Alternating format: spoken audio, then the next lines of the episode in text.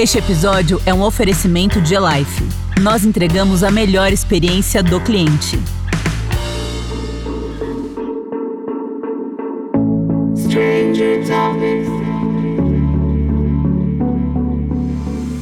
A gastronomia da região é parte da cultura do povo que habita o território e pode sofrer influências. Esses princípios são válidos para Portugal. Os lusitanos têm uma preferência por peixes, sua gastronomia tem aspectos da culinária mediterrânea e, a partir de 1500, um novo cardápio foi criado com base no açúcar, um produto inovador que chegava do Novo Mundo.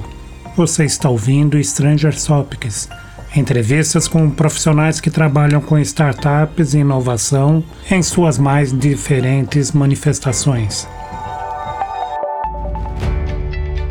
A conversa hoje é com Nuno Fernandes, licenciado em Letras, se especializou em Gestão Empresarial e Economia.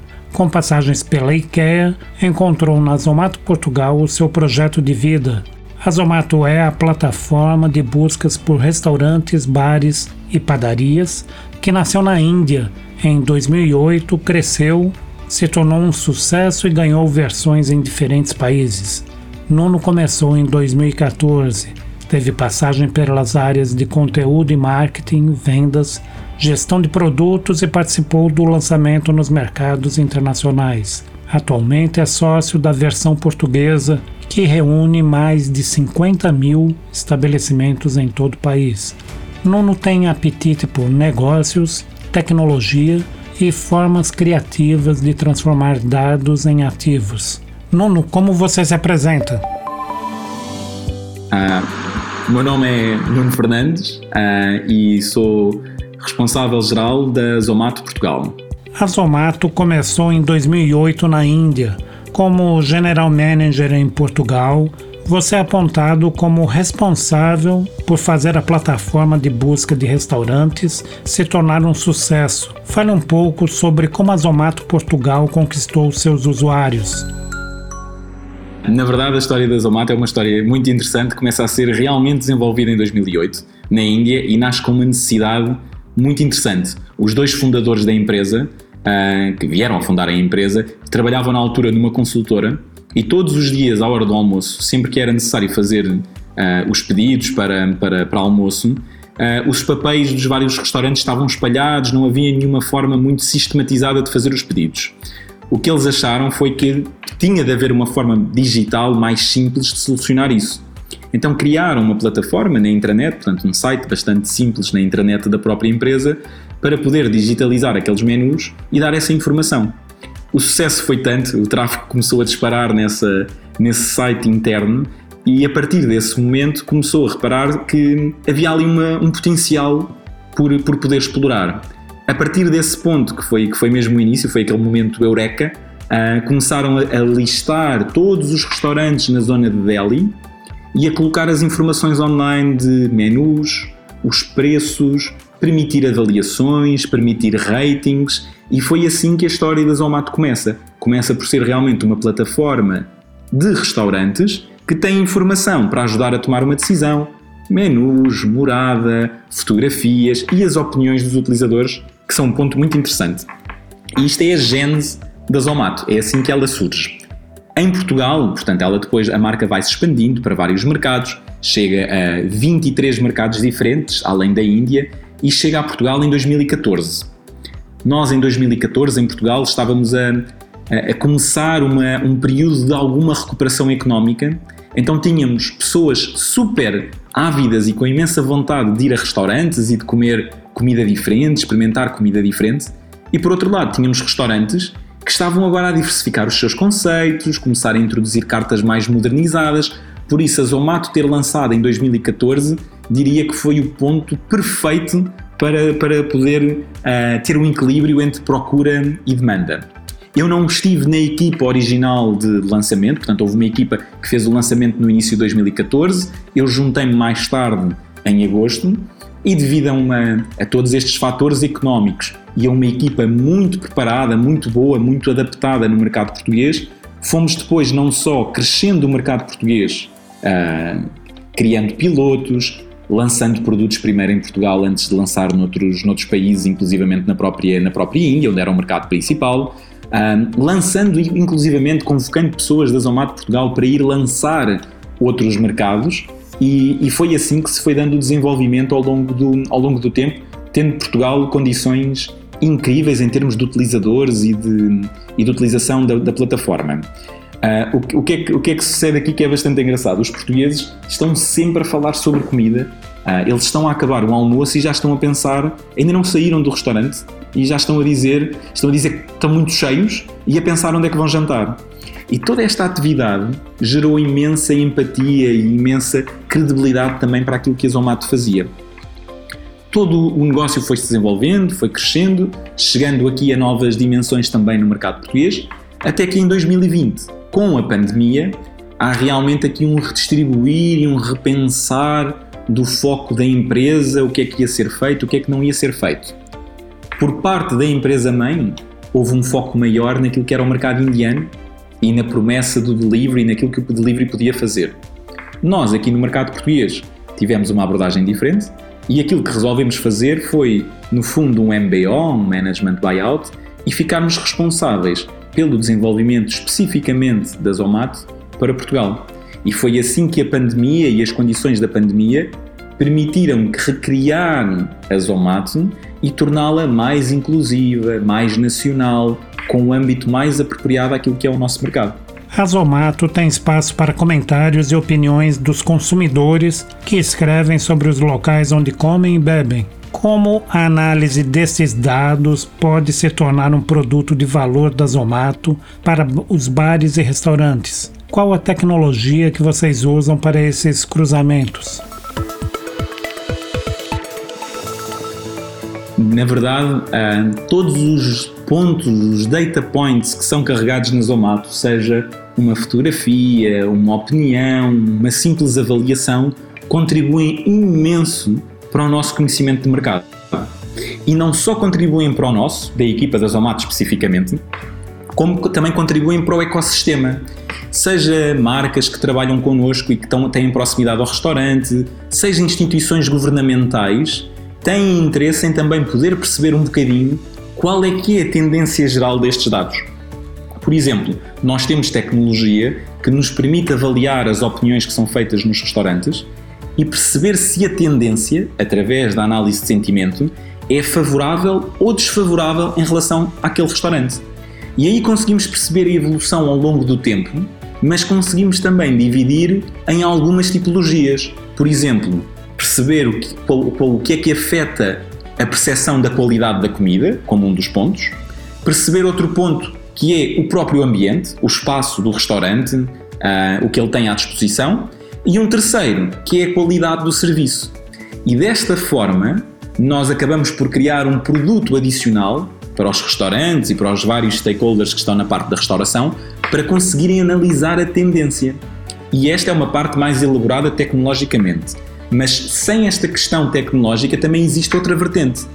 Tal como na, na hotelaria, eh, muitos restaurantes têm, muitos hotéis têm as suas um, avaliações de performance com base no score que têm na Booking ou noutras plataformas de, de, de reserva, também nós ajudamos grandes grupos de restauração e pequenos restaurantes também a poder olhar para as opiniões que são feitas na Zomato e identificar estes pontos críticos um a um, perceber na, naquela semana o que é que é necessário corrigir, perceber se determinado colaborador teve um, um, desempenho específico, perceber quais é que são os pontos que mais estão a ser referidos pelos utilizadores e aqui não apenas em termos de tendências, mas também em termos específicos.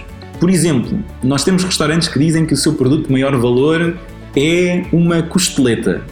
Mas nós percebemos, através da análise das opiniões, semana a semana, que na verdade o bitoque ou as almôndegas é que são o prato mais pedido, ou mesmo que não seja o mais pedido, o mais mencionado e mais referido nas opiniões. Muitas vezes estes dados não foram ainda analisados pelos restaurantes de forma autónoma. Quando nós damos esta informação, nós estamos a melhorar a capacidade de gestão do próprio restaurante. E, e, qual é a tecnologia que vocês usam com esses cruzamentos?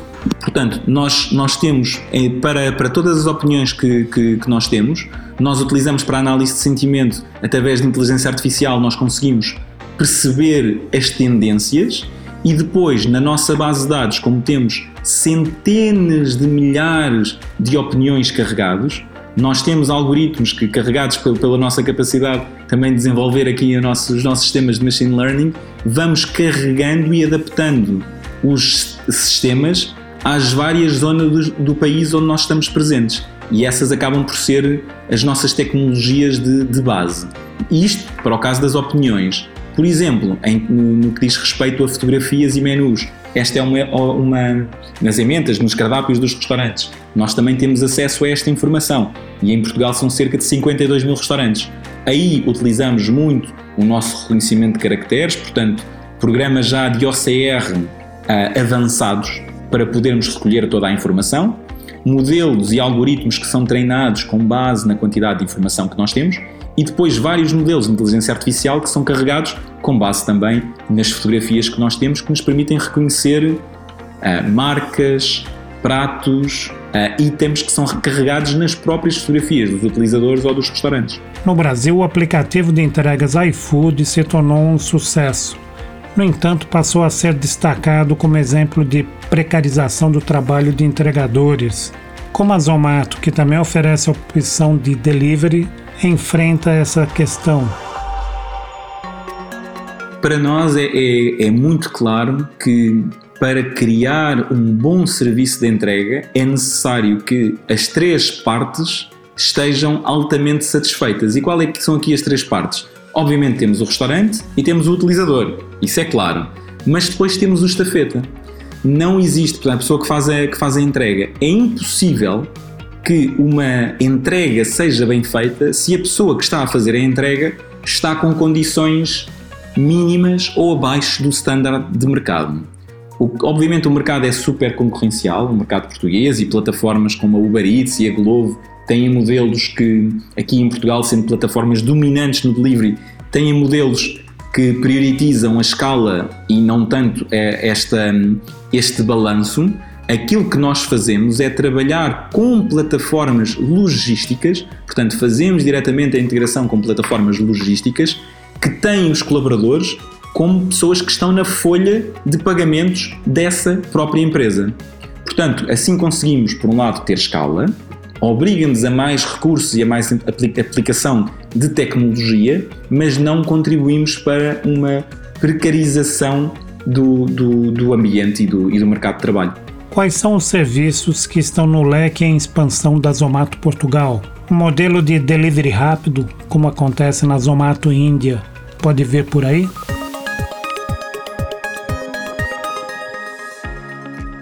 Eu diria que para expansão, sobretudo quando estamos a falar de expansão a nível internacional, eu diria que, o, que o, os mercados hoje em dia estão muito mais evoluídos do que quando nós começámos em 2008, a Zomato em, em geral, ou em 2014, quando começámos a Zomato em Portugal. E essa evolução dos mercados leva-nos a ter abordagens que, para expansão, têm de ser analisadas mercado a mercado.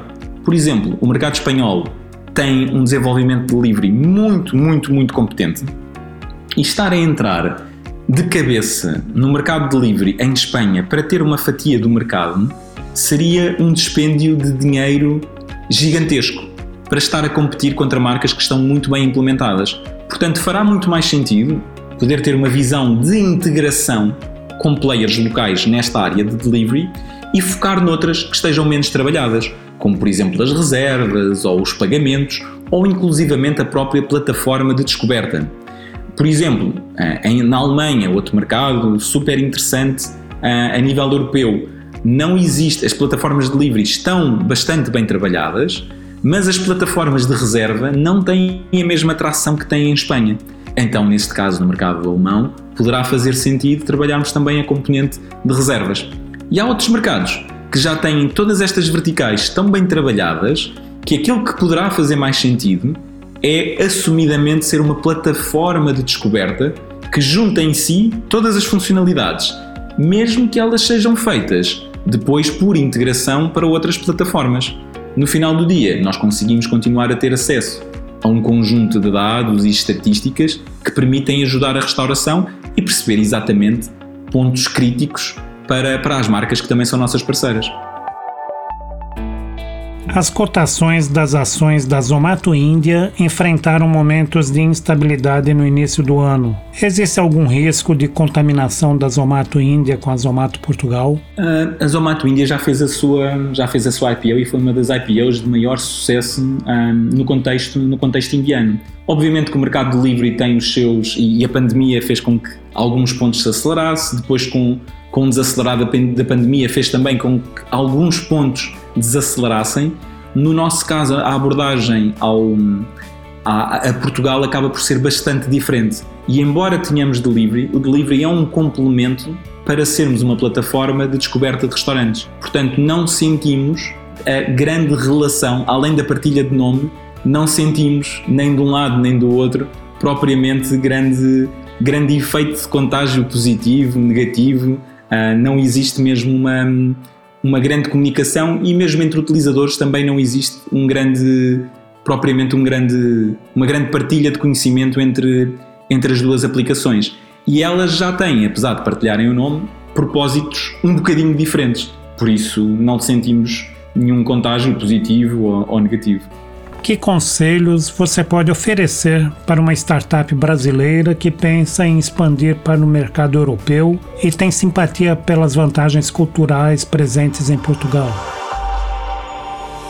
Eu posso dar vários conselhos, mas por uma questão de tempo e de, e de foco, eu diria que existe neste momento, e começando por Portugal, porque obviamente também é um mercado que eu conheço melhor, existe muita oportunidade. Nós em Portugal temos 52 mil restaurantes de norte a sul do país, incluindo as ilhas. Destes 52 mil restaurantes, nós temos menos de 7 mil com soluções digitais completamente funcionais. E muitas das plataformas, não só a Zomato, como outras plataformas que estão no mercado, andam a fazer este trabalho há muito tempo. Isto significa que o potencial para poder crescer no mercado e ganhar cota é gigantesco. E não há que ter medo dos incumbentes, dos que já estão no mercado a trabalhar, porque ainda há muito espaço para diversas empresas. Uh, e quanto mais, eu, eu, sei que isto às vezes pode parecer que, que, estamos a incentivar a concorrência, mas na verdade, como ainda é, ainda é preciso acelerar a transição digital para muitos restaurantes, quanto mais restaurantes tiverem conhecimento das soluções digitais que existem, mais as, as conversas de todos aqueles que já estão no mercado se vão tornar mais fáceis e decidir entre um e outro vai ser uma questão de perceber o que é melhor para o negócio, mas pelo menos já conseguem perceber a proposta de valor daquele tipo de solução. Portanto, acho que o mercado português é um ótimo exemplo do potencial e do que ainda está por fazer. O, o resto do mercado europeu não é completamente homogéneo, não é? Temos países com graus de digitalização e de conhecimento digital muito maior do que, do que outros, um, no entanto, eu diria para dividir um bocadinho a Europa em, em segmentos, perceber em dois, três grandes segmentos quais é que se encontram dentro de um grau de grande digitalização, média digitalização e alta digitalização. E consoante esses, essas divisões, perceber qual é que é o mercado onde vamos começar, se vamos começar sozinho ou se vamos começar com parceria, e a partir daí começar os esforços de, de internacionalização.